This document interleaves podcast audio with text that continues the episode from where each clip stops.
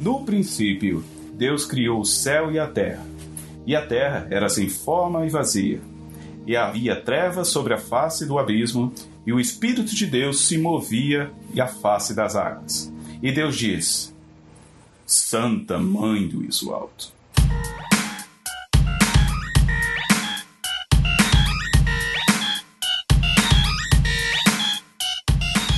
Salve, salve, seguidores da nossa querida Santinha! Bem-vindos a mais um episódio do Santa Mãe do Iso Alto, seu podcast de audiovisual. Eu sou o Fio Rocha e hoje nós temos uma participação mais do que especial aqui. Mano, todo, todo, todo episódio a gente tem uma participação especial agora, né, Adriano? Tá?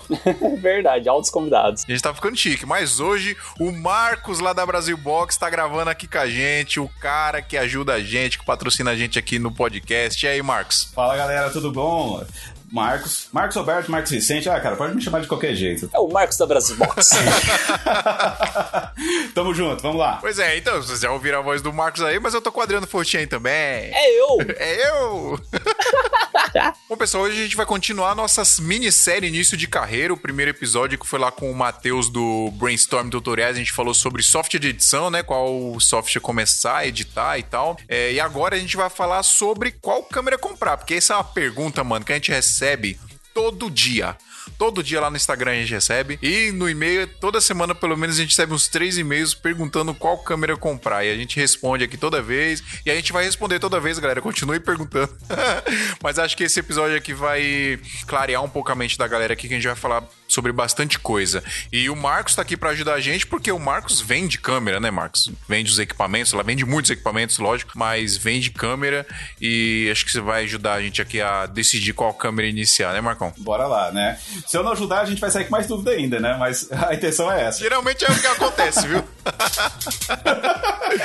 Olha, mas pra galera também que já tem câmera tal, já tá trabalhando no meio também, a gente vai acabar dando várias dicas também de coisas que a gente faz, coisas que a gente usa, que eu acho que é interessante também para que o pessoal mais experiente continue ouvindo o episódio. Exatamente. O Adriano, sempre muito sensato, a voz da razão aí, falando para vocês, ouçam o Adriano, por favor, viu?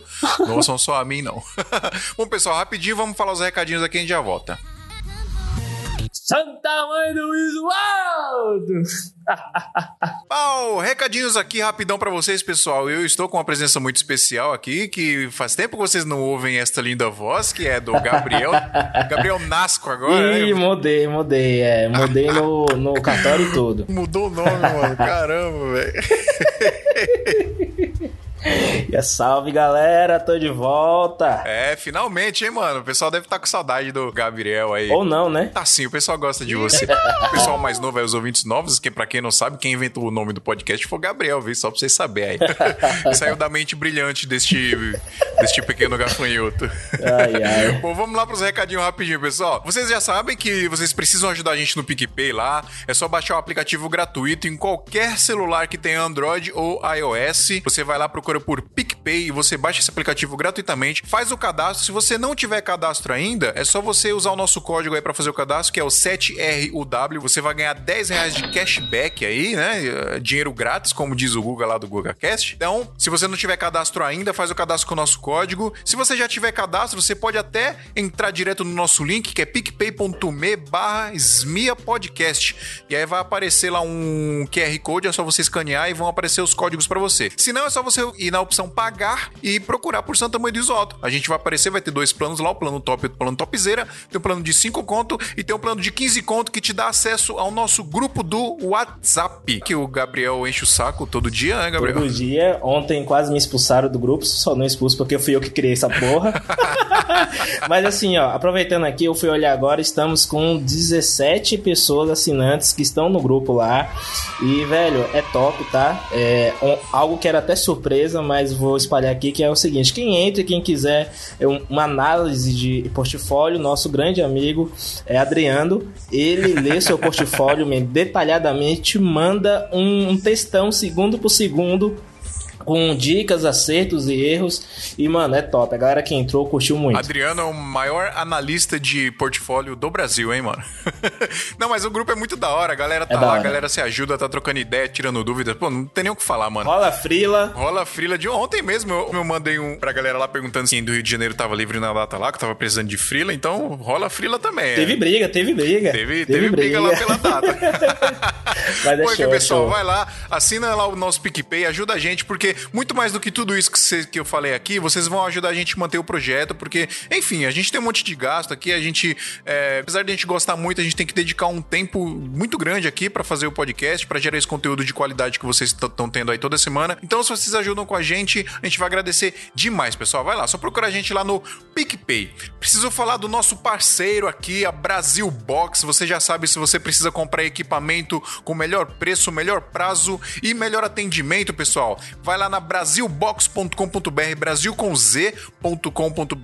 Tem um monte de equipamento lá para você comprar. E se você estiver procurando algum equipamento específico e não tiver lá no site, você pode conversar com o Marcos, tem o telefone dele lá no site, você conversa com ele e você vai encomendar com ele. Então é só você perguntar para ele se ele tem tal equipamento, ele vai ver para você a possibilidade de trazer com valor de frete, etc. E ele vai trazer para você, beleza? E galera, o atendimento é muito bom mesmo. Galera que tem experiência de comprar com o Marcos aí sempre elogia muito. Vocês podem verificar isso lá no Instagram deles, que é o Brasilbox, arroba Brasilbox. Ele, inclusive, eles estão fazendo algumas promoções lá eh, durante a semana, então é legal também vocês seguirem ele para vocês ficarem espertos nessas promoções. E a galera que compra lá sempre deixa as opiniões lá. E, e, assim, é, são sempre opiniões muito boas. A gente também não ia divulgar qualquer serviço aqui, então se a gente tá divulgando é porque é bom de verdade. Inclusive, nós participantes aqui do podcast já tivemos experiências de compra lá com o Marcos da Brasil Box, então não tem nem o que falar, galera. Tiver precisando comprar equipamento aí, vai primeiro na Brasil Box que você não vai ter erro. E se você quiser ir segundo em outro lugar, pode ir que você vai voltar na Brasil Box que o preço deles é sempre melhor, não tem jeito.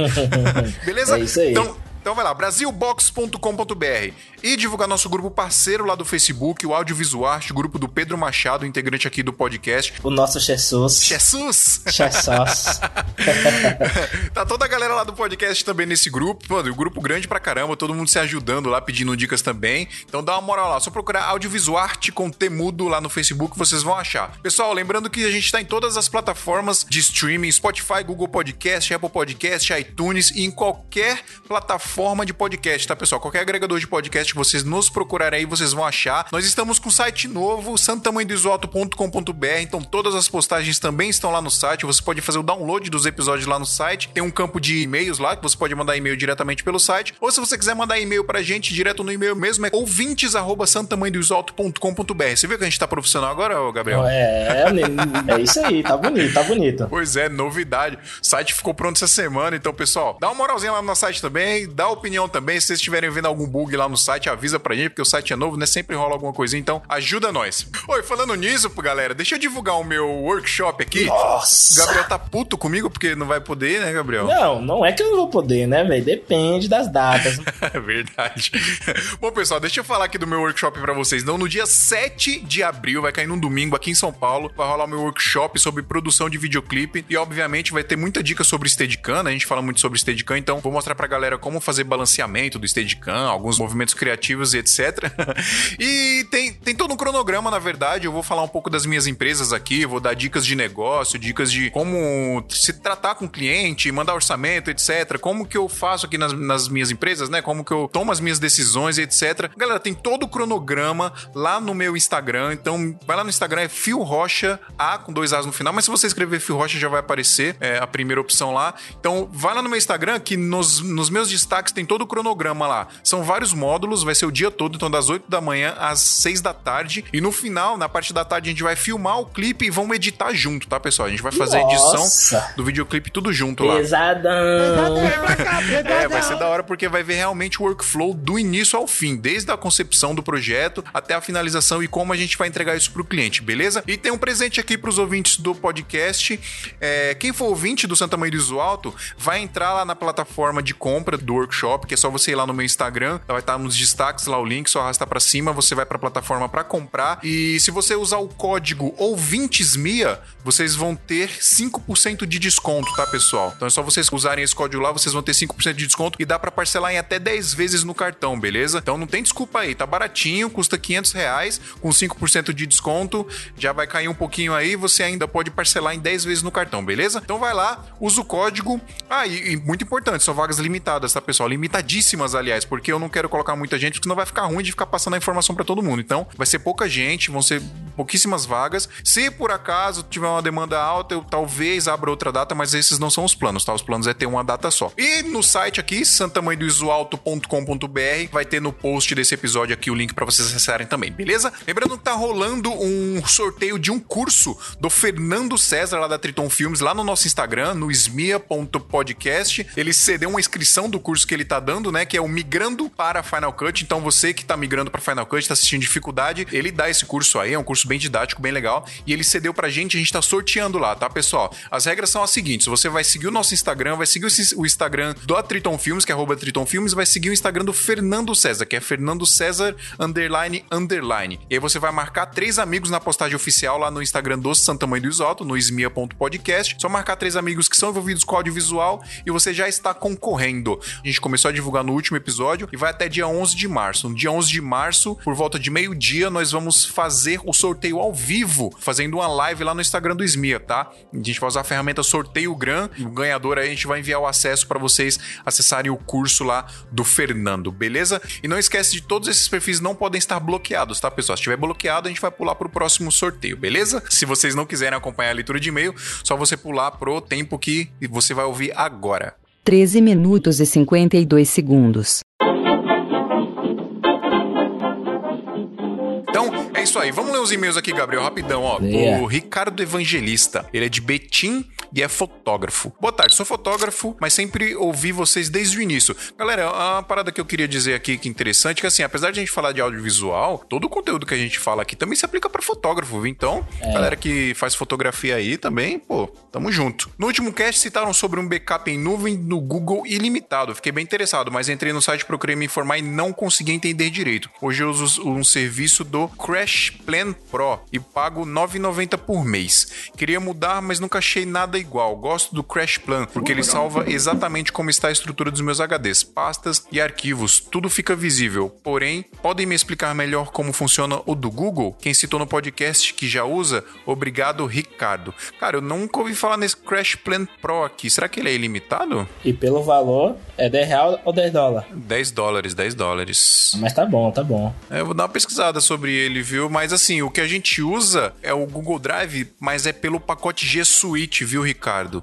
Então você não tem que procurar pelo Google Drive, não. Se você for só no Google Drive, os planos eles são mais caros. Mas se você assinar o G Suite, que é o serviço para empresas do Google, aí no pacote G Suite você tem um acesso ao Google Drive ilimitado. E aí ele custa 10 dólares por mês. Só que o que você tem que fazer? Você tem que entrar lá no gsuite.com, né? google.gsuite.com você vai fazer o plano lá e aí você vai ter que comprar um domínio também, tá? Esse domínio ele custa, se eu não me engano, 12 dólares, só que é por ano, né? Você vai pagar ele uma vez por ano só. E você vai criar um domínio lá, Ricardo Evangelista .com, sei lá, alguma coisa assim. Aí você vai criar esse domínio, vai pagar esses 12 dólares, depois você vai pagar só os 10 dólares por mês, que é o plano do G Suite, e aí você vai ter acesso ilimitado ao Google Drive pelo G Suite.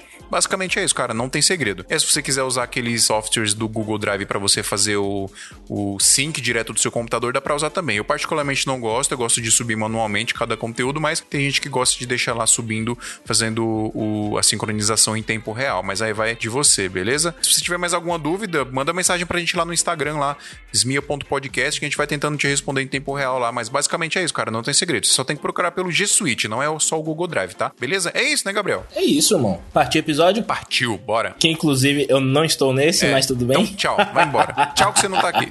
Valeu. Falou, galera. Vamos pra pauta.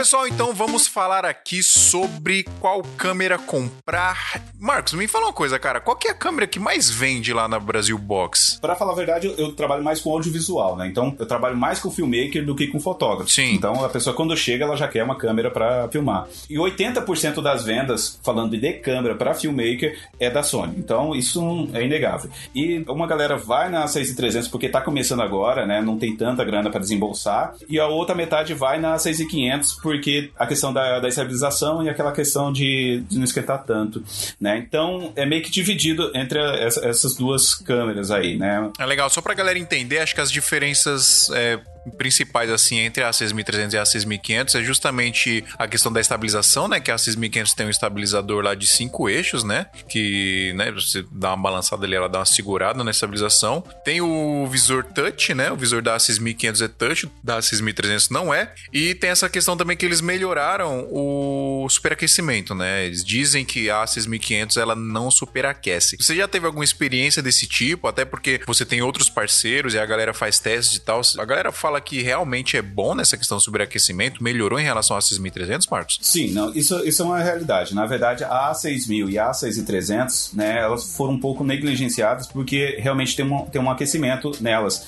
Cara, mas eu vou te falar assim, é muito preciosismo, assim, sabe? O pessoal acha que é um, um pouco melindroso. Ah, tá esquentando aqui vai dar problema, sabe? Eu, eu desconheço, realmente, eu desconheço nenhum cliente meu que comprou a 6300 algum dia me chamou a atenção que ela esquenta muito e parou a gravação, sabe?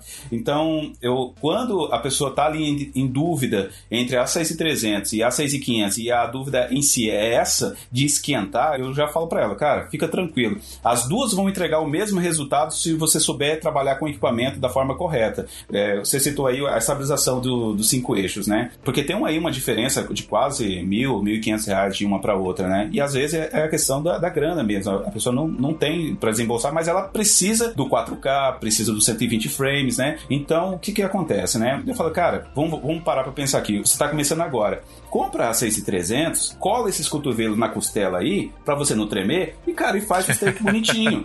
Entendeu? É, exatamente. Não, não, fica, não fica pensando que é, vai ser a 6500 que vai ser o tchan do seu trabalho, né? Ela, sim, encurta bastante trabalho, ela tem estabilização, tudo bem. Mas, assim, se as duas têm o mesmo sensor e elas vão entregar o mesmo perfil de cor, a mesma qualidade, cara, compensa você comprar a 6300 pela questão da grana, mas você vai entregar o mesmo resultado. 6300 ela não tem estabilização na câmera mas você pode colocar uma lente estabilizada. A lente ela vai segurar esse movimento do shake, né, que fala quando você treme a sua mão.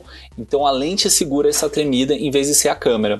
Então ajuda bastante isso aí também, é uma coisa válida para se pensar. É, eu, eu falo isso para todo mundo, cara. É que o pessoal que tá em dúvida entre uma e outra sempre indica a 6300 justamente por causa disso que você falou aí. As diferenças são poucas para a diferença de valor e não vai mudar nada ali, né? Inclusive eu comprei a minha 6300 semana retrasada, né? Porque eu sempre usei a 60D desde que basicamente eu sou videomaker. Tinha uma Fujizinha antes, mas assim, minha câmera profissional mesmo começou é, com a 60D. E três semanas atrás ela deu um erro lá que é o erro 70.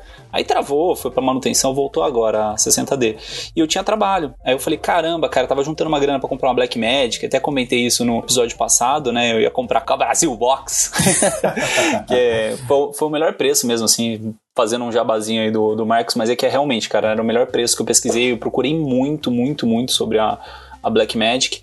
Mas assim, não ia dar tempo de, de chegar a Black Magic. Eu falei, cara, eu preciso comprar uma câmera para ontem. Aí eu peguei uma 6300, que aí eu também, mesmo esquema, perguntei para muita gente e tal. Perguntei pro Fio, perguntei pro, pro Márcio lá, do nosso grupo lá de amigos e tal. Você tava com medinho, na verdade, tava com medo. Você não queria aceitar que a câmera é boa. Isso que é verdade. Falar para você, eu tinha muito preconceito do, da Sony, tá? Ainda tenho certo preconceito por questão de cor. Tá? A cor da Sony ela não bate da Canon e eu estou muito acostumado a trabalhar com Canon há muito tempo, eu sinto uma estranheza. A, a galera pode falar o que for, assim, ah, você coloca o EOS HD, você coloca não sei o que, ou você joga em S-Log. Se você trabalha com, com a Sony para fazer, sei lá, um casamento, por exemplo, o que eu fiz sábado passado, e eu fiz com, com Canon e com Sony, se você não se preocupar em ter um tratamento na pós-edição, cara, a Sony vai dar uma dor de cabeça para você, porque a Sony exige que você tenha é, coloração depois. Porque senão ela não sei, cara, ela não, não fica igual uma Canon, uma Nikon mesmo. A Nikon, eu acho a cor dela também bem legal. Porém, ela te dá uma gama muito maior de coisas que a Canon não consegue te dar, tipo 4K, 120 FPS, mesmo negócio de você filmar em S-Log, cara, não tem S-Log na, na Canon, né? Você pode jogar lá um, o, aqueles picture profiles, né? CineStyle? O, o CineStyle ele é um pouco mais contrastado. Tem um que chama Flat, Flat com dois As, Flat 10 e o Flat 11. Eles são assim os mais chapados que tem da, da Canon. Mas ainda não bate um S-Log. É, na verdade, acho que o pulo do gato da Sony foi colocar recursos de vídeo na câmera que numa Canon, por exemplo, você só vai ter na linha de vídeo, né? Tipo, no, na C100, C200, C300 e tal.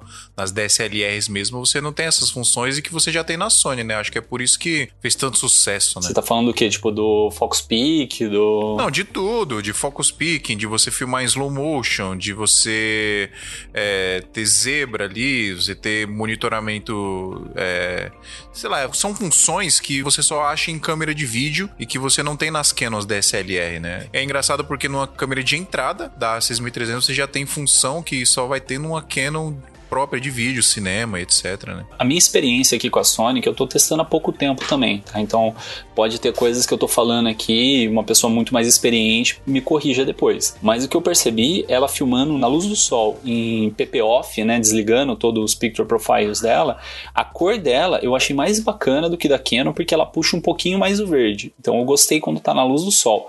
Saiu do ambiente de luz do sol, vamos falar que nem eu fiz o casamento no sábado, que a Sony, assim, ela vai me dar um trabalhinho um pouco maior aqui para editar depois. Eu filmei numa igreja que é super amarela. E a, a cor da pele das pessoas na Sony ficou um pouco esverdeada. Na Canon ficou assim, tá amareladinho, mas se dá um pouquinho de azul ali já resolve. Da Sony não, da Sony vai dar um pouco mais de trabalho para arrumar. Mas, assim, sei lá, cara, é, a diferença de preço é muito grande. Você falar de, de uma Sonyzinha que eu comprei, paguei 3,548, né, Marcos? Isso mesmo. Não sei quem tá ouvindo o episódio quando tá ouvindo, mas era esse preço no, no, no dia de hoje. E, cara, assim, você pegar uma câmera pelo mesmo preço que entrega o que a Sony entrega é muito difícil. Assim, a Canon mesmo, cara, sei lá, você pegar a 70D, que eu acho que é um preço mais parecido, ela entrega metade do que a Sony entrega, né? É, você tem níveis, né? Por exemplo, tem gente que não tem 3,500 para dar numa câmera câmera. E aí vai para um T3i, que eu acho que câmera de entrada da Canon, para se você quer começar mexer com vídeo e tal, acho que você tem que ir pra linha aí, né? 3i, T4i, T5i, acho que já tá na T6i, né? Hoje, as outras. T7i. T7i, né? Mas assim, ó, por incrível que pareça, tá? Os videomakers, né, que ainda estão com Canon, tá? Eles estão indo pra SL2, cara. Aquela pequenininha que tem um sensor muito próximo da 80D. Ela tem o, o monitorzinho dela ali retrátil, dá pra fazer vlog e tudo mais. Porque tem uma galera que ainda acha que a Sony Canon. vai trazer uma câmera que vai bater de frente com a, com a Sony Alpha. A Canon, você fala. Isso, isso, é, o pessoal da Canon. Canon. Os Canonzeiros, né? Porque muita gente hoje não migrou para Sony. Eles, essas pessoas têm a esperança que a Canon vai trazer uma câmera para eles não poderem se desfazer das lentes deles, né? Isso já passou um ano, já passou dois anos, né? Em 2018 a, a Canon falou que ia trazer a câmera, daí trouxe a, a EOS R, mas poxa, né? O valor afastou muita gente, né? Aí ela, ela trouxe um com 4K cropado, né? Agora, ela, recentemente ela lançou a EOS RP, então o pessoal gostou bastante até, né? Pelo preço que ela tá chegando e tal. Aí eu tô vendo, eu não, não me aprofundei muito nela ainda, porque não chegou aqui ainda, mas o pessoal já tá falando que ah, não tem 24 frames por segundo, gravação, né? Ela é full frame, mas o 4K dela também é cropado, igual a EOS R. Então, assim, a Canon, ela tá se mexendo para atender o público iniciante, com câmera de entrada e tal. Só que o que é que acontece? Ela tá numa sinuca de bico, né? Porque ela tem que trazer uma câmera que não vai canibalizar as outras câmeras dela, né? É, então eu acho, Marcos, que eles não querem, na verdade, eles não querem matar as câmeras de vídeo que, ele tem, que eles têm, né? Porque, querendo ou não, a Sony não é famosa por ter câmera de cinema, né?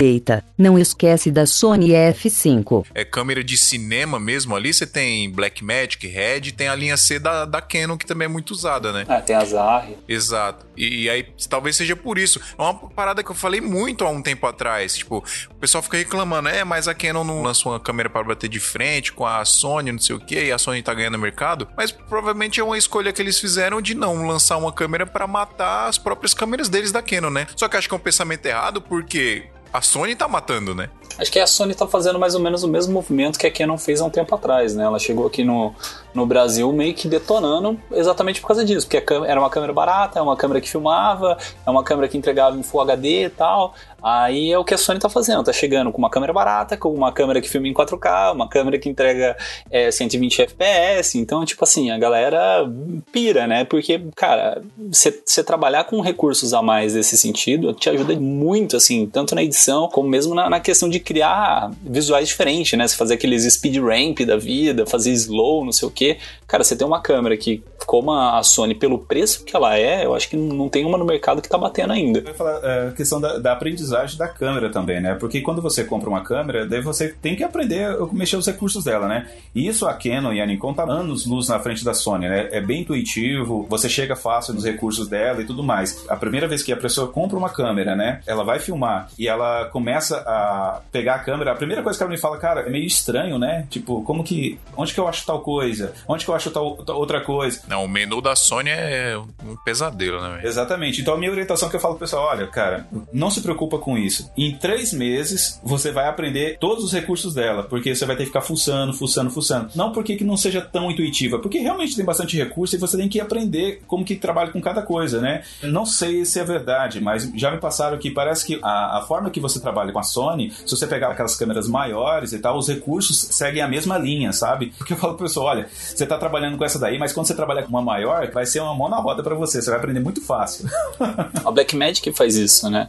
É que a Blackmagic, a vantagem dele é que eles não têm essas linhas intermediárias, que nem a Canon e a Sony. Porque a Sony você entra lá na linha básica dela, né? Sei lá, a 6300, a 6400 agora que saiu, né? A 6,500, aí você quer subir um pouquinho, você já vai para talvez a 7, para linha 7, aí você quer subir um pouquinho mais em vídeo, a, a 7S, né, no caso as Mark 1, Mark 2, Mark 3. E assim, a Blackmagic ela não tem essas linhas intermediárias, tipo, você pega agora a Blackmagic a Cara, que o nome é gigante. É Black Magic Pocket Câmera Cinema 4K.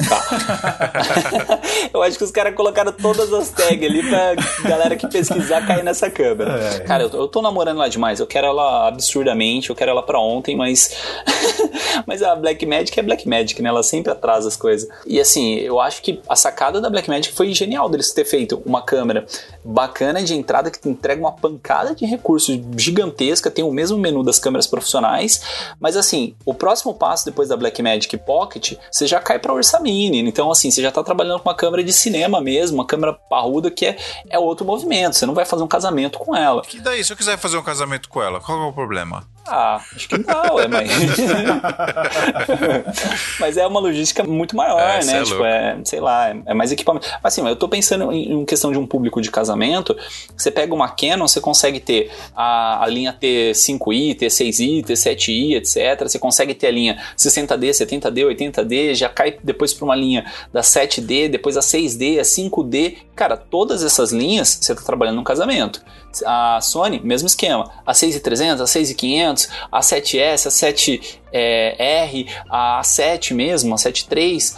Beleza, todas casamento, consegue fazer um casamento. Agora você pega numa Black Magic, Black Magic Pocket só entendeu? Você não vai fazer um casamento com uma Ursa Mini. Então, tipo, sei lá, eu acho que essa cara da Black Magic foi bem genial nesse sentido. É, uma coisa que a galera tem que entender é que, assim, a gente tá falando de Sony, de Canon, Nikon. Acho que a Nikon acho que é uma das mais fraquinhas das híbridas, né? Até a Fuji tá entrando nesse mercado também, tentando brigar um pouco com a Sony ali, que, como eu falei agora, são, são câmeras híbridas, né? Elas, na verdade, elas são câmeras fotográficas, elas são pensadas a ergonomia delas para ser uma câmera fotográfica que tem bons recursos de vídeo, né? É diferente, por exemplo, dessa nova Blackmagic Pocket aí, que ela é uma câmera de vídeo. É verdade. Ela não tira foto. É, tira, mas é aceitável, mas não, não, profissionalmente você não pode considerar. Tira pra você ter ali um frame, por exemplo, de alguma Isso. coisa, sei lá. Mas ela é uma câmera de vídeo. Ela até parece uma DSLR, mas enfim. É, ela é uma câmera de vídeo. Então, eu acho que por isso ela nem compete direto com essas outras câmeras, né? Porque tem muita gente, por exemplo, que compra essas câmeras híbridas porque às vezes o cara ele trabalha com foto e vídeo, né? É, ele não faz só foto, ele não faz só vídeo, ele quer ter uma câmera para fazer os dois. O Danilo mesmo aqui, que trabalha comigo, ele quer comprar um A7 III justamente porque ele gosta de fazer foto também. Então ele quer ter uma câmera boa para foto e também com uma câmera que tenha bons recursos para vídeo. Então, aliás, essa é uma parada importante para você levar em consideração na hora de você comprar para a câmera é isso. Se você quer uma câmera híbrida, uma câmera boa para tirar foto e que também tenha bons recursos de vídeo, para se você quer começar, né, e você tá em dúvida em câmera, isso é um fator importante aí para você levar em consideração, né? A 7.3 também ela já cai para uma outra linha, né? Tanto que as concorrentes dela já começa com a GH5, né, que é da Panasonic, que é, putz, é uma câmera monstruosa também, se eu tivesse condição eu compraria, mas é, o preço dela também é muito é. mais alto. E cai também com, a, com aquela linha da Fuji lá, acho que é XT3, que ela é o sensor dela é, é, diferente, não é o sensor de todas as câmeras que a gente conhece, é um sensor que chama X-Trans, se eu não me engano. Aí ele, ele tem uma nitidez maior, tal. Não fui muito a fundo, mas o, o Henrique Ribas falava bastante disso no podcast dele, que é o Postcast, que ele usa a Fuji, ele gosta bastante para foto. Mas eu acho assim, ó, nesse episódio talvez compense mais a gente começar a falar dessas câmeras de entrada mesmo, Sim. tanto o Canon como o Sony.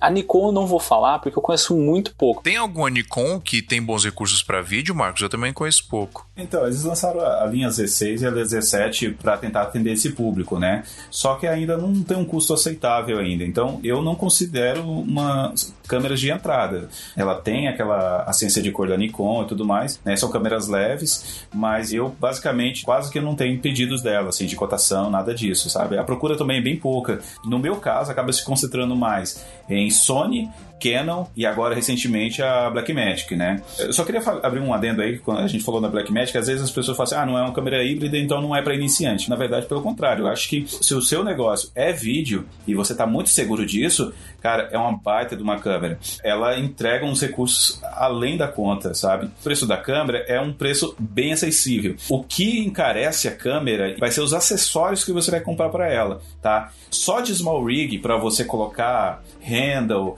colocar o, o, HDzinho em cima da câmera. Só explica o que é Small Rig pro pessoal que não conhece. O Small Rig é o a cage, né? Aquela cage, parada que isso. envolve a, a câmera. A gaiola, né? Isso, a gaiola, exato. Só do Small Rig ali, pra essa câmera, você vai gastar em torno de R$ 1.500, né? Aí vai vir o quê? Você vai ter que comprar um adaptador de lente, né? Porque ela é micro 4 terços, né? E a grande maioria das lentes que tem no mercado é de Canon. Então a galera compra normalmente o Viltrox para poder adaptar as lentes da Canon nela. E aí ali já são mais 1.200, 1.300 reais. Mas o Marcos, vê se você concorda comigo. A gente geralmente compra esses adaptadores eletrônicos porque a gente quer usar os recursos que a lente tem em comunicação com a câmera. Por exemplo, na linha A6000, A6300, A6500 da Sony, quando a gente coloca um adaptador para uma lente Canon, um adaptador eletrônico, tipo Viltrox ou aquele outro mais famoso, que eu esqueci o nome. É, o Metabones e tem o MC11 da... Exato. E aí, quando você coloca uma lente da Canon com esses adaptadores que eles são eletrônicos, você consegue usar bem o foco automático da câmera, né? Para tirar foto, você vai usar aquele foco lá do botão ali da foto, né? Você aperta um, dá o foco, você aperta a segunda fase, aí tira a foto. Então você vai usar isso. Mas como a Blackmagic, a Pocket, ela é uma câmera focada em vídeo e o foco automático dela nem é bom, será que compensa ter esse tipo de adaptador? Será que um adaptador simples só para encaixar a lente já não é suficiente? Só uma correção, é, o foco automático dela funciona bem, o foco contínuo dela que não. É, que não tem. Ela não tem, literalmente não tem. É só o autofoco só. É, exatamente, é isso mesmo. O que, que a galera faz? Coloca o adaptador pela quantidade de lentes que tem, né? O micro 4 terços ainda não tem uma gama de lentes ainda, né? Mas quem usa uma Blackmagic é, são pessoas que gostam do foco manual, como o próprio Phil gosta, né? Ele não curte muito o autofoco. É interessante até falar sobre isso, porque a galera muitas vão na, na Sony porque ela tem um autofoco contínuo e aí ela não precisa ficar controlando o foco. Isso é muito bacana.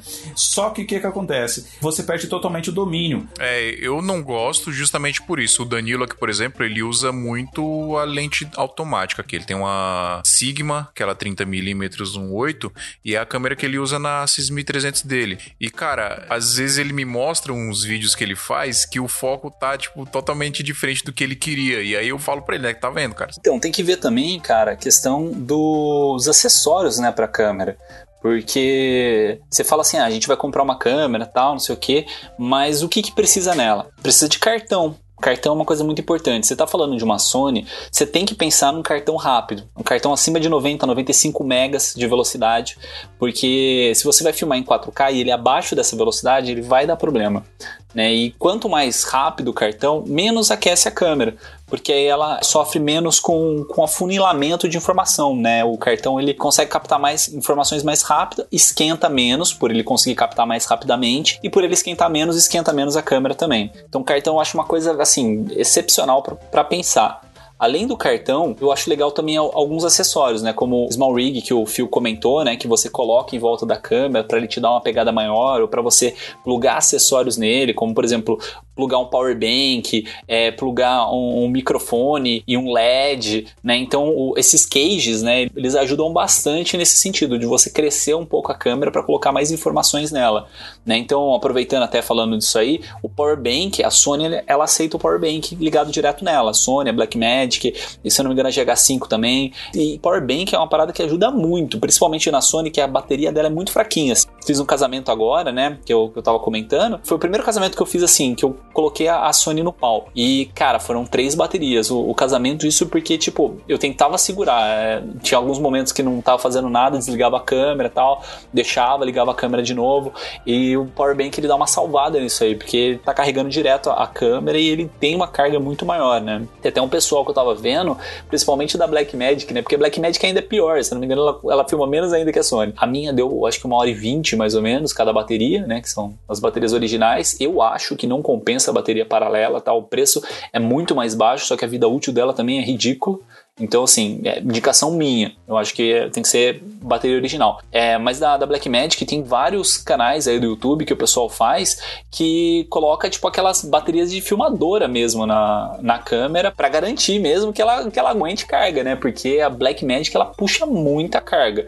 Mas, assim, voltando ao assunto, né? Então, questão da Sony também tem uma solução que foi até o Matheus que me passou, que é usar um grip da Make. Ele é um grip baratinho, e aí, você colocando duas baterias ali na câmera, você consegue muito mais tempo de vida da câmera, né? De carga dela, sem você precisar ficar tendo que trocar de bateria. Uma coisa também que é super importante para quem pega a Sony é comprar um carregador externo. A Sony, ela não vem na caixa, pelo menos não no modelo A6 e 300 nem no A6 e 500, não vem um carregador externo na caixa para as baterias. Você carrega direto na sua câmera. Tá? Então, por mais que você tenha três baterias ali, todas as baterias têm que carregar direto na câmera. Então, compra um externo. Tem uns que são bem legais aí, que você consegue colocar até duas baterias no carregador. Então, você consegue garantir uma carga muito mais rápida, né? Sem perder a câmera ali da sua mão. Então, é bem legal. E do LED, né, que eu comentei que dá para você colocar, você coloca em cima da câmera mesmo, na entradinha de sapata ali.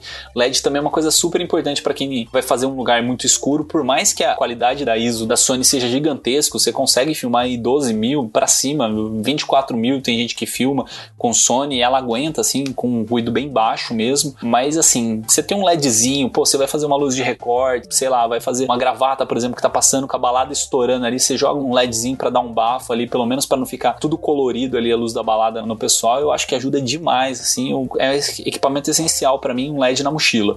Quem ainda consegue ter mais o investimento, aí já compra aqueles LEDs da um 600, o 900, que aí você tem um, um, painel de LED ali que você ilumina a cerimônia inteira se não tiver luz nessa cerimônia, né? Porque às vezes acontece dos noivos realmente não, não contratar iluminação na cerimônia e ficar dependendo da gente, né?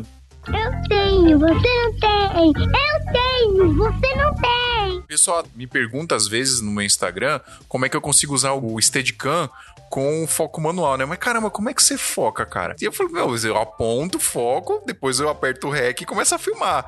Então eu não uso, por exemplo, foco contínuo. Eu já senti falta, por exemplo, de usar um, um foco contínuo, mas aí para coisas muito específicas. Então eu normalmente não uso. E é até uma parada que eu falo para as pessoas, por exemplo, essas câmeras que têm foco automático, elas são legais porque ela automatiza um pouco o processo de você, sei lá, está filmando um evento, o evento é um negócio, é uma loucura, né? Então quanto mais coisas automáticas você tiver ali, melhor. Mas se você quer mesmo focar em vídeo, se você quer um dia pegar projetos grandes de vídeo, você tem um pouco que esquecer do foco automático, porque você vai pegar um trampo grande de vídeo para fazer, você vai alugar uma Red, você vai alugar uma, uma Alexa, sei lá, é, ou recentemente aqui que eu gravei uma live com uma Ursa Mini, você não vai ter esse negócio de autofoco. Você vai ter que fazer o foco na mão ali, ou na melhor das hipóteses, você vai ter um foquista junto com você ali, né? Que é um cara que vai estar tá controlando o foco enquanto você está controlando a fotografia, né? Você está controlando ali o enquadramento.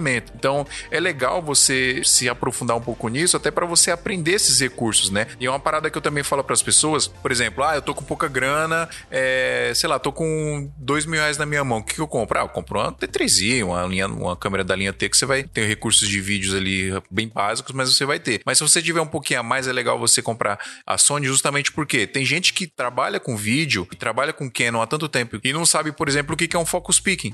Você fala pra pessoa, essa câmera aí tem focus peak, mas o que, que é isso, né? Então isso é importante para que você que trabalha com vídeo, você saber os recursos que você tem de vídeo para você usar, né? Que não é toda câmera que tem, são câmeras que têm esses recursos próprios para vídeo, né? E eu acho que isso é legal para quem tá começando de aprender também. A gente falou bastante disso no, na leitura de e-mails do episódio passado também, né? Sobre a questão do, do Magic Lantern e tal que é o que é um aplicativo que você coloca na, nas Canons, né? Que foi uma das formas que eu consegui segurar com a 60D por muito tempo. Só que, assim, eu faço muito freelance pro pessoal.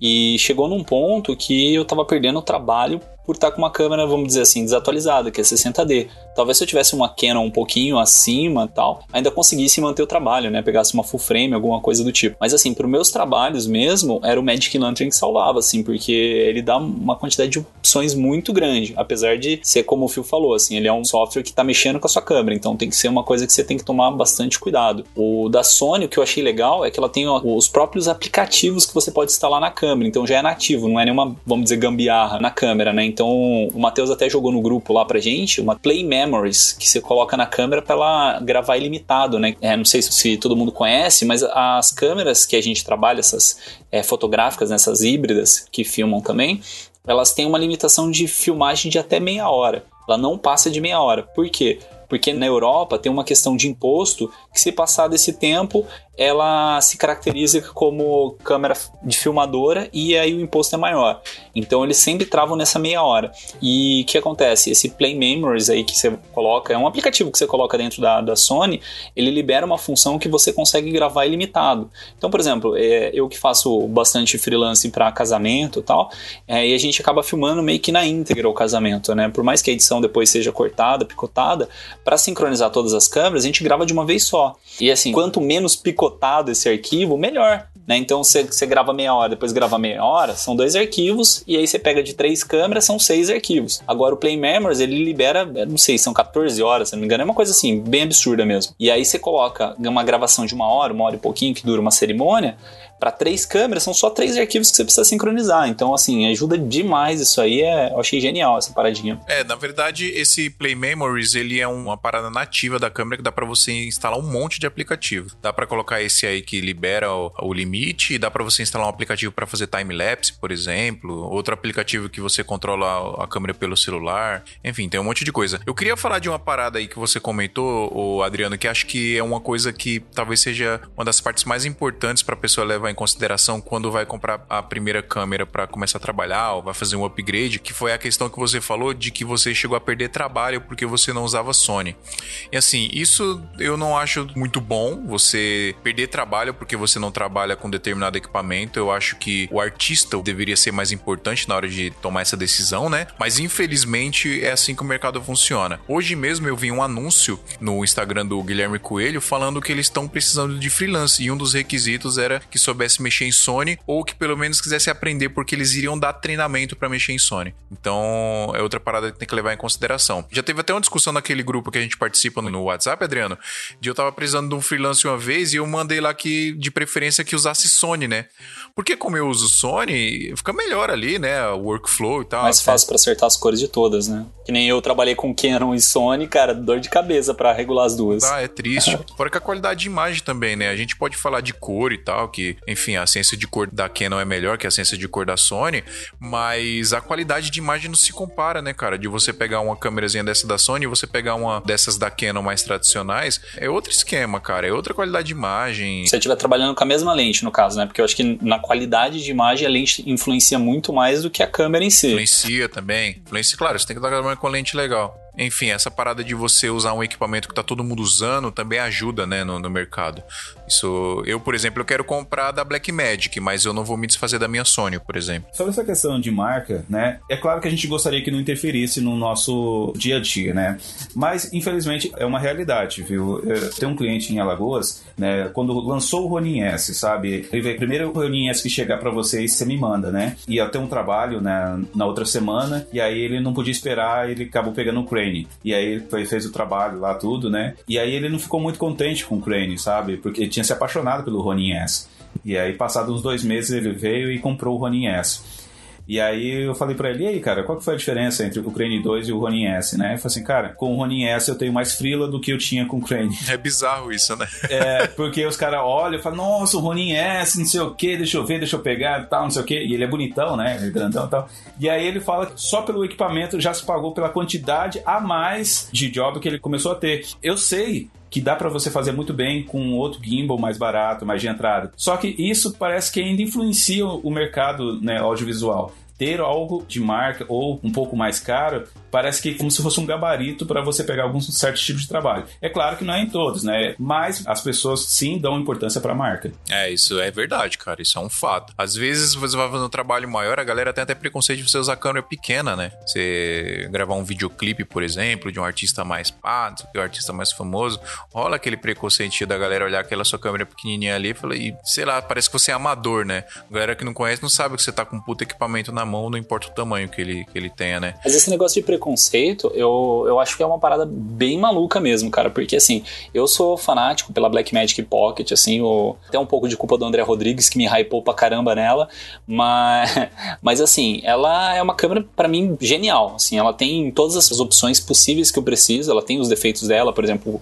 o monitor dela não tem flip, isso é um, é um defeito, ela gasta muita bateria porque o monitor dela é gigante, assim, ela tem as desvantagens dela, né, toda câmera tem sua vantagem e desvantagem. Mas é uma câmera que eu, eu acho maravilhosa. Só que assim, eu percebi quando eu comecei a falar que eu ia comprar Blackmagic, a galera que eu presto serviço falou, pô, cara, mas aí você vai fazer um trabalho para mim com Blackmagic, vai vir um arquivo lá de não sei quantos milhões de gigas, vou ter que levar um HD para te passar um arquivo tal. E isso de puro preconceito, porque assim, ela filma uma qualidade absurda, você pode ter que colocar um HD lá de, de 500 gigas para conseguir fazer um trabalhinho pequeno, colocando ela na qualidade máxima em Cinema DG ou mesmo em ProRes é, 422, ela vai ficar uns arquivos gigantes, mas ela também tem uma opção que é, é, os arquivos levinhos, que é o ProRes Proxy, que assim, ele leva o nome Proxy no nome, mas é, não é que ele é uma qualidade ruim, ele é só uma qualidade mais baixa entre os ProRes. E é uma qualidade bem comparável com o tamanho dos arquivos da Sony. Mas assim, a galera tem um preconceito gigantesco com a Blackmagic por causa disso. É, o maior problema é que rola esse preconceito e não adianta você explicar pro cara. Até você explicar que fosse de porco na tomada, você já perdeu o job, né? Acontece, acontece bastante disso, cara. Aí eu tô com mais ou menos a mesma ideia que você agora, Phil, de manter a, a Sonyzinha, a 6300, tô deixando a 60D agora de backup, né? Se der alguma zica, algum, algum chabu aí, sei lá, tem a 60 dele na mochila. E eu tô pensando em comprar a Blackmagic a mais nesse investimento. Mas assim, só contextualizando, né? Porque o nosso episódio é falando sobre qual câmera comprar, mais no sentido da câmera de entrada, né? O que, que eu indico? Hoje, hoje, no mercado hoje, como tá a Blackmagic, ela tá demorando muito para entregar e o custo dela total, como o Marcos falou, né? Você vai comprar mais acessórios para colocar nela para você conseguir trabalhar legal. Ela começa a aumentar o range de preço. Então, assim, para uma câmera inicial, o que eu indico para galera é você tem um range de, de valor até, sei lá, 3 mil cai pra uma Canonzinha T3i, T4i, T5i. Isso aí acho que não tem nem o que discutir, né, Adriano? Até 13 mil reais, cara, cai pra, pra linha T da Canon. Aí você passou pra um range um pouco maior de valor, você começa, sei lá, com um valor de mais ou menos 4 mil reais, para câmera só, tá? Eu tô desconsiderando custo de lente. Mas se passou por um range de 4 mil reais, aí eu já pensaria cair na linha da Sony. Porque assim, a competição ali de preço é entre Sony e Canon, cara, a Sony ganha em muitos aspectos de uma Canon.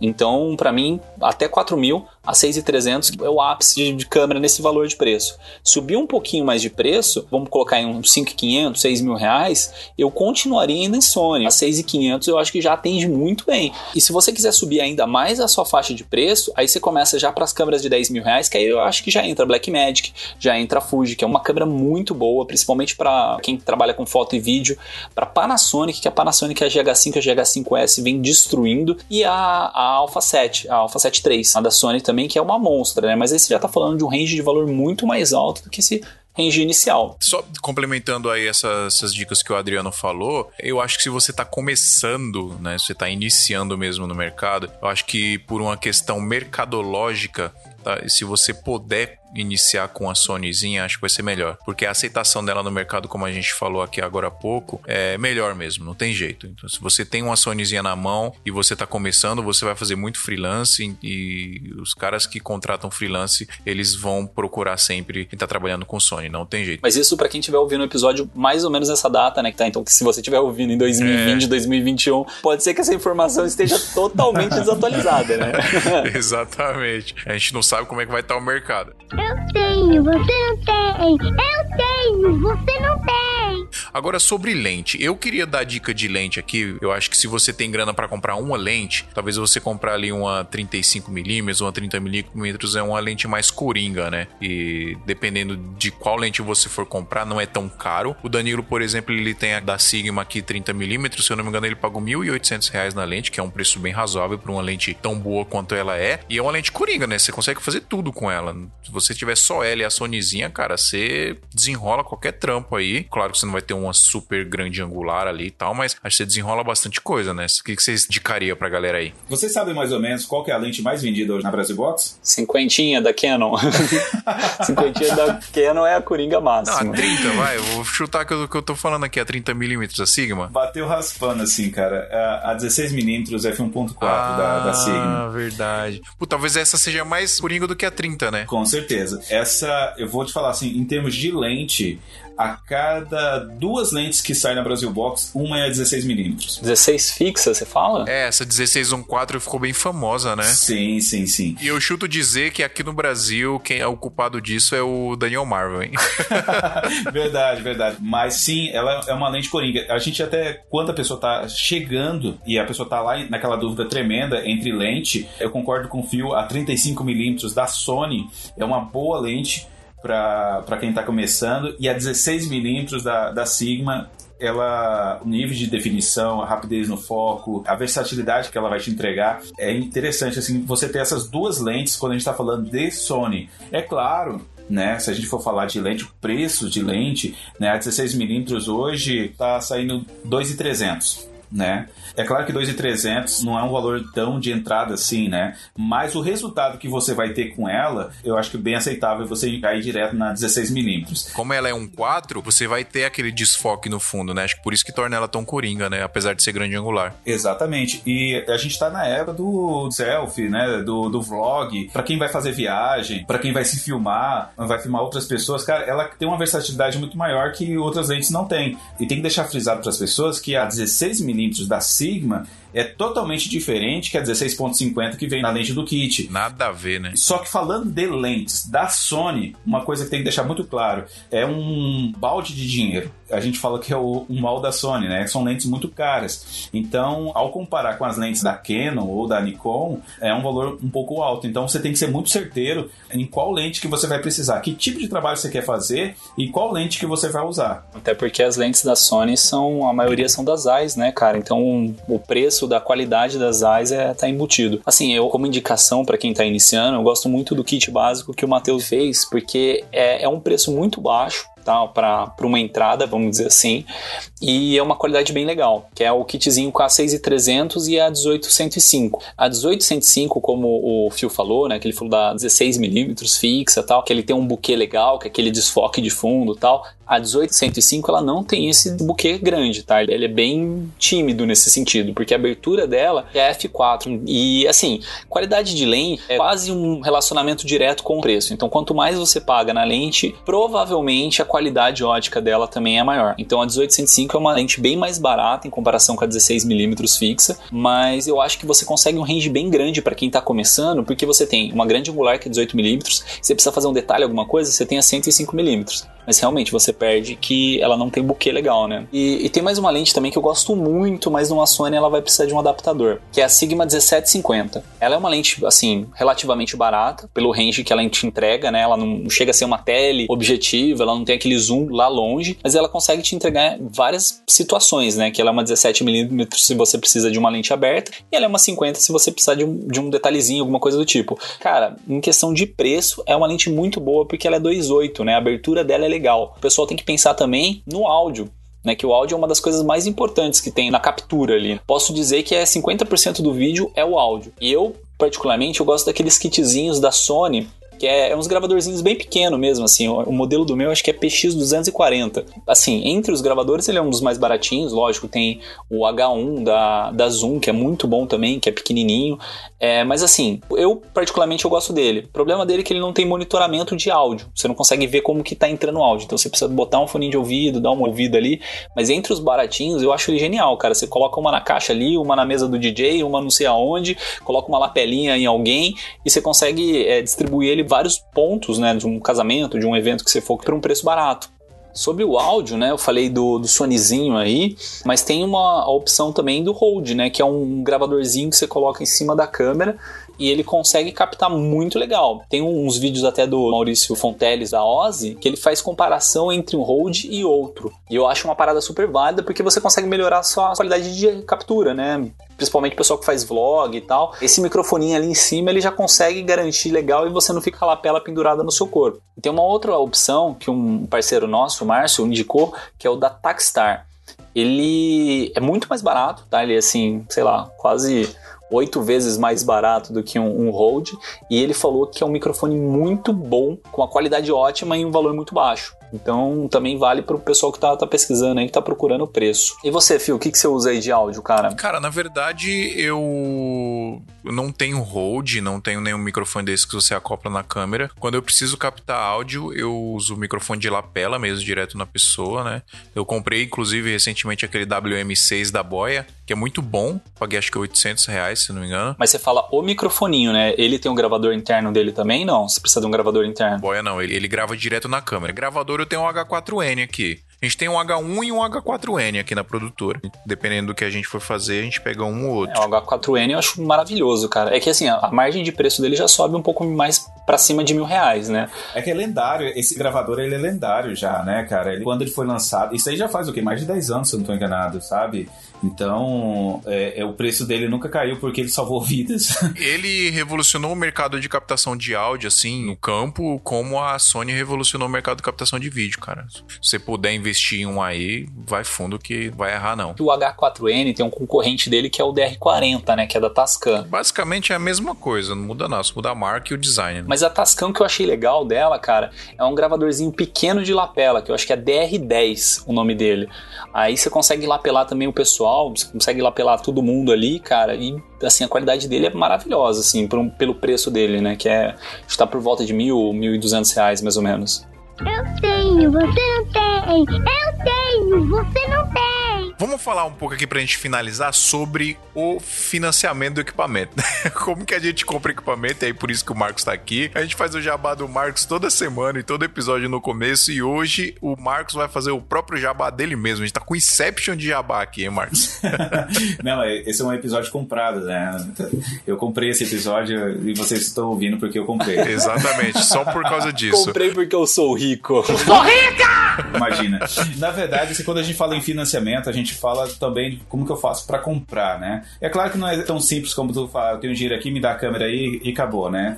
O nosso grande público, ainda falando de Brasil, é muito sensível a preço e sensível a preço e sensível a conteúdo também, né? Então é, a gente acaba pegando uma informação aqui, uma informação ali, um colega que já tem um equipamento e fala um pouquinho para você e tudo mais. E aí você vai juntando essas informações, né? Como a gente tá fazendo aqui o podcast, e aí você vai lá decidir o que, que você quer comprar, né? E aí você vai correr atrás do dinheiro para você comprar. Então tem várias várias formas que os meus clientes usam para comprar equipamento, tá? Eu vou falar um dos principais.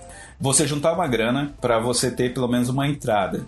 Porque você pegar todo esse equipamento e parcelar no cartão, a gente está falando aí, em média, 1% ao mês. Então você pega aí um equipamento que custa mil reais, coloca 12%, 12% vai dar 120, né? Então já são 120 de juros. Tudo bem que é parcelado em, em 12 vezes, né? É, isso acaba se diluindo durante o ano. Mas é, você pega uma câmera de 3, de 5 mil reais, os juros ele acaba se sufocando um pouquinho. Então, o que eu sempre falo, se você tem condição de juntar um dinheiro para dar uma entrada e depois parcelar o restante, é o melhor dos mundos. Às vezes, cara, eu preciso trabalhar porque eu tô desempregado e já sei gravar, só que eu não tenho grana, né? Eu tenho cartão, aí não tem o que fazer, tem que chamar o vendedor e conversar, né? E aqui eu não tô falando comprar com a Brasil Box só, tá, gente? Tem uma série de lojas aí disponíveis, né? Você tentar negociar, ver qual a faixa de parcelamento vai ser mais adequada para você. Falando ainda em financiamento, o que a galera desconhece, e tem muita gente que está fazendo dessa forma, que quando você monta sua produtora e monta lá um CNPJ, falando de audiovisual, todos os governos dos estados, normalmente eles têm um banco do estado, que é para fomentar o, o, comércio, o mercado, né? E eles têm algumas linhas de empréstimos a juros muito, muito baixos. E a galera acha que hoje para comprar equipamento é só à vista ou no cartão. Não, esses bancos fazem esses empréstimos. É um pouco mais burocrático, vai para aprovação, volta orçamento, vai, mas isso você só consegue fazer com uma loja credenciada no audiovisual, que ela tem CNPJ, tem instalação, tem tudo isso. Então você pega o orçamento, você leva nesse banco, né? Eles fazem um projetinho lá, cumpre todas as exigências que eles estão pedindo, vai com o conselho de aprovação e ali em um mês ou dois, se, se for aprovado, volta e aí você pode falar pro vendedor, olha, eu consegui comprar com esse orçamento que você me passou, pode emitir a nota fiscal, entrega a nota fiscal, ele vai lá, pega o dinheiro e faz o pagamento. Aí você consegue o desconto à vista também, né, do vendedor. Exatamente, exatamente. O juro é muito, muito baixo e as pessoas desconhecem isso. Compensa mais do que cartão de crédito, esses juros aí? É um juros mais baixo que o do cartão de crédito? Compensa, compensa. A gente está falando aí em, meio por cento ao mês, ou até menos que isso, dependendo do, do, estado aí, né?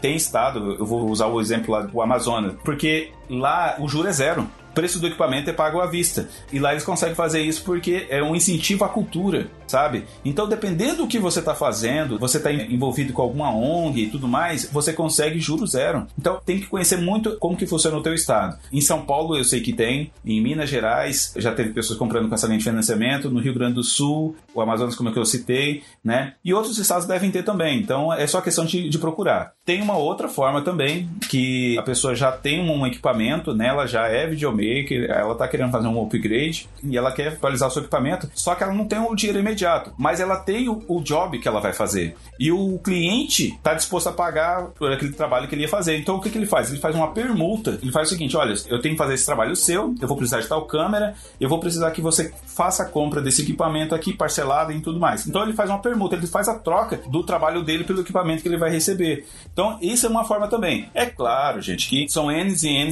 lojas, né, vendedores que fazem isso. Você tem que ter uma certa ligação com aquela loja para poder fazer isso. Por quê? Porque é muito fácil um cliente pegar e contestar isso depois no cartão de crédito né, e falar: não, eu não comprei isso aí, isso aí não é meu, e aí a loja fica com prejuízo. Então, é complicado. É uma sintonia fina entre as pessoas. O que eu falo sempre para as pessoas: a gente tem o nosso mecânico, a gente tem o nosso cabeleireiro, né? Mas vendedor de equipamento é qualquer um que aparecer na frente. Então a gente não mantém uma relação de confiança, não tem um fornecedor fixo. Se você não tem um fornecedor fixo, então você nunca vai ter esse relacionamento com a pessoa. Então, um dos pontos positivos que eu sempre tenho com os meus clientes é de ter essa parceria, de fazer permuta, né? De passar o cartão aqui na loja para ele poder pegar um equipamento e tudo mais. Show de bola. Eu tenho, você não tem. Eu tenho, você não tem eu queria falar pra galera aqui, o Marcos, ele foi o, o, primeiro cara que acreditou no nosso trabalho aqui. No começo a gente tinha problema de postar os episódios do Santa Mãe do Isolto, porque a gente não conseguia editar, né? Hoje a gente consegue pagar editor, muito graças ao Marcos da Brasil Box. Queria agradecer aqui imensamente para toda a nossa audiência e queria dizer pra galera que, meu, não é porque o cara ajuda a gente, nem, nem nada disso, é porque realmente é bom. Eu já tive experiência de comprar com ele, amigos já tiveram experiência de comprar com o Marcos, e realmente, cara, cara, o Marcos dá um puta atendimento. Você não virar a voz do Marcos, é essa voz carismática desse homem, rapaz. então, cara, realmente, o Marcos é gente boa. Precisar comprar equipamento, galera, entra lá na brasilbox.com.br, Brasilbox com Z, que você vai ter um atendimento muito bom. E Marcos, sem humildade aí, cara, fala aí o que, que você entrega de diferencial pra galera aí. O que eu sempre falo com os meus clientes, assim, eu mantenho realmente uma relação de amigos. Porque, querendo ou não, quem me paga, na verdade, é o cliente do meu cliente, né? Então, se ele tá começando a fazer um trabalho legal, legal e ele tá produzindo bastante vídeo, entregando bastante resultado, ele consequentemente ele começa a comprar mais equipamentos. Então, essa relação acho que você tem que ter com o seu vendedor. Muitas das vezes, meus clientes querem comprar equipamento que eu sei que ele vai se endividar. Então, é, eu falo assim, cara, eu acho que não tá no momento de você comprar esse equipamento. É estranho um vendedor falar isso para você que não tá no momento de comprar equipamento, né? É. Mas por quê? Porque eu acho que os equipamentos crescem junto com a pessoa. Por quê? Se a pessoa vai lá, ela compra uma câmera, ela compra um gravador, ela compra um gimbal eletrônico, né? Tudo ao mesmo tempo, e ela ainda não sabe fazer vídeo, eu acho que já se desenhou o cenário que essa pessoa vai quebrar no segundo ou no terceiro mês. Porque ela ainda vai aprender e o, o retorno desse investimento vai demorar um pouco, né? Então eu acho que as coisas têm que ser saudáveis, né? Tem que crescer junto com a pessoa. Por que, que eu falo isso? Não compra agora. Porque se ela comprar no momento certo, ela vai continuar comprando e comprando e comprando e ela vai montando a, a produtora dela. E ele não perde um emprego e eu não perco um cliente. Então eu acho que essa simbiose tem que acontecer sempre. Às vezes você vai, vai comprar um equipamento e o cara fala assim: olha, essa câmera sem esse cartão aqui não funciona. É claro que algumas situações tem que falar a verdade. Ó, 4K só funciona com esse cartão aqui, né? Você tem que ser sincero com a pessoa. É até questão de limitação de cartão, né? Eu tava vendo no grupo esses dias aí sobre o cartão UHS-1 e o UHS-2 da SanDisk, né? Então Por exemplo, a A6000, ela não aceita o UHS-2, então você coloca esse cartão nela, ele não reconhece, por mais que ele seja um cartão mais rápido, ela não reconhece, ele tem que ser o HS1. É bem interessante isso aí também, se dar uma perguntada, porque cartão tem tanta questão da velocidade dele, como mesmo a categoria que ele é inserido. Você tem que ter esse relacionamento. Não é simplesmente entrar, comprar e sair. Porque se eu acho que fosse para comprar e sair, você vai numa loja virtual mesmo aí, sem conversar com o dono, vai lá e compra. E...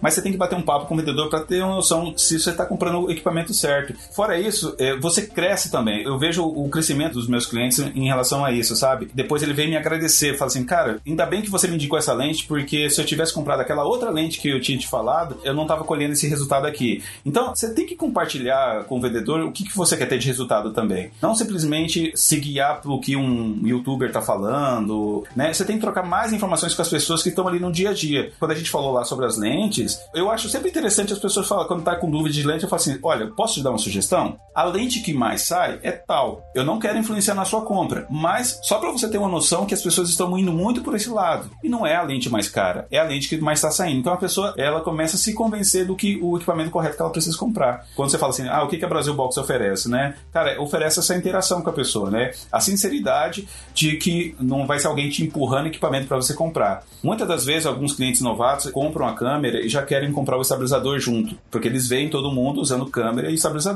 E eu falo assim, olha, em que momento que você tá? Não, eu tô bem no começo, tô aprendendo agora. Eu falo assim, vamos fazer o seguinte, compra a câmera, aprende a fazer enquadramento, tira os takes depois você compra o gimbal. Porque se você for aprender a fazer enquadramento com o gimbal, não vai ser legal. Mas essa é só a minha opinião, né? Você pode conversar com um filmmaker para saber se realmente tem tem nexo isso que eu tô te falando. Na, na vida profissional da pessoa, para cada momento vai ter o equipamento ideal para ela usar naquele momento. Até fazendo uma ponte que o Phil comentou lá sobre questão de foco contínuo tal, que o pessoal acaba usando, é, é importante você aprender a fazer ele manual, mas também tem essa questão do tempo que você tá na profissão e o tempo de experiência mesmo que você tem, né? Às vezes a parte tecnológica ajuda muito a galera a focar em outros pontos para elas não terem que focar em tudo ao mesmo tempo. Então, por exemplo, questão de foco automático. É, se a câmera tem essa, esse foco automático e tal, muitas vezes ajuda o videomaker a não ter essa preocupação em foco, mas ter a preocupação no enquadramento,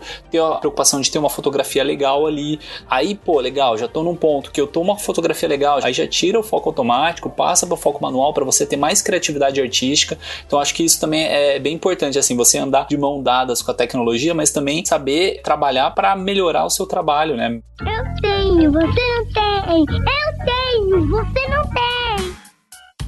Bom, a gente tem outros meios também de comprar, né? Mercado Livre, acho que é, a galera vai pesquisar primeiro, né? Tem a galera que arrisca comprar no Paraguai também, né? É, tem a Casa Nicei, né? Que é no Paraguai lá. O pessoal busca bastante lá. É que assim, você tem que também priorizar o que, que é a sua necessidade, né? Às vezes você quer preço, talvez a Casa Nicei consiga te entregar um preço bacana. Aí você quer atendimento, talvez você não vai conseguir um atendimento tão legal. É. Né? E também tem a oscilação do dólar. Mas assim, eu acho que o pessoal tem que focar bem no, no que você está procurando, né? Então, Mercado Livre, eu, eu posso até estar tá falando alguma bobagem, mas todos os produtos que eu pesquisei, Mercado Livre e Brasil Box, a Brasil Box estava mais barato e loja na rua, assim, existem as lojas que, que acabam vendendo, né? Mas eu, sinceramente, fora de São Paulo, eu não sei, cara.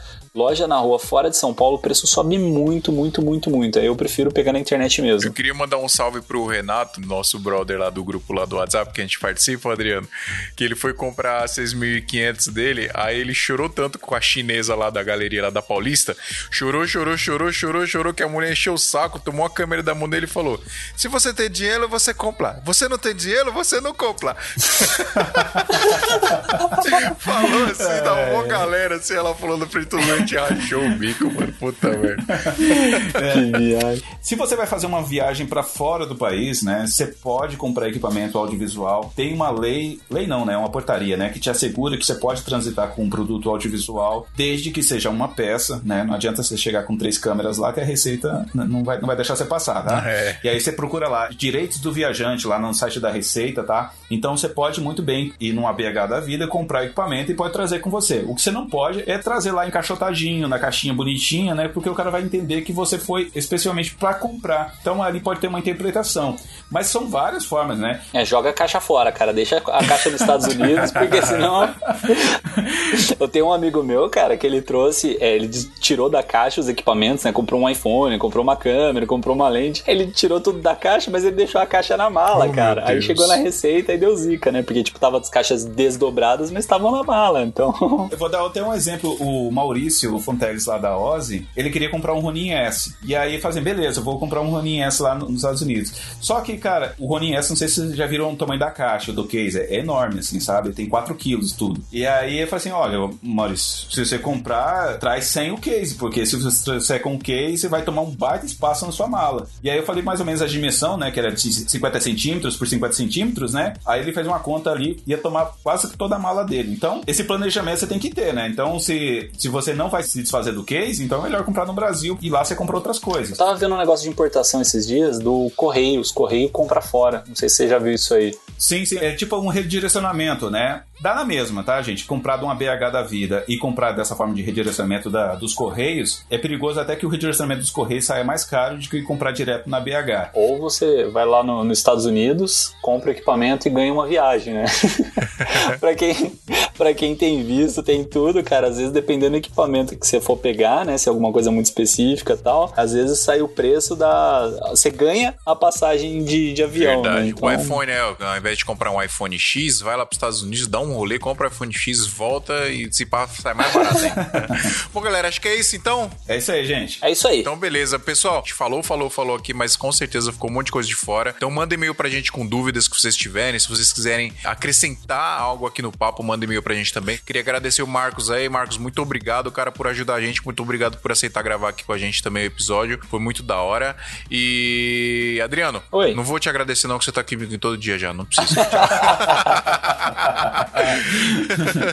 Beleza, galera. É isso aí então. Muito obrigado e até semana que vem. Até mais, gente. Fiquem com Deus e até mais. Até! Cara, hoje eu tava vendo as mensagens, eu converso mais com o Phil no WhatsApp do que com a minha esposa, cara. Sua esposa vai começar a ficar com ciúme de mim, rapaz. Que negócio é Minha esse? esposa vai ficar com ciúmes, cara. Santa Mãe do Isualdo! Este episódio é um oferecimento de Brasil Box.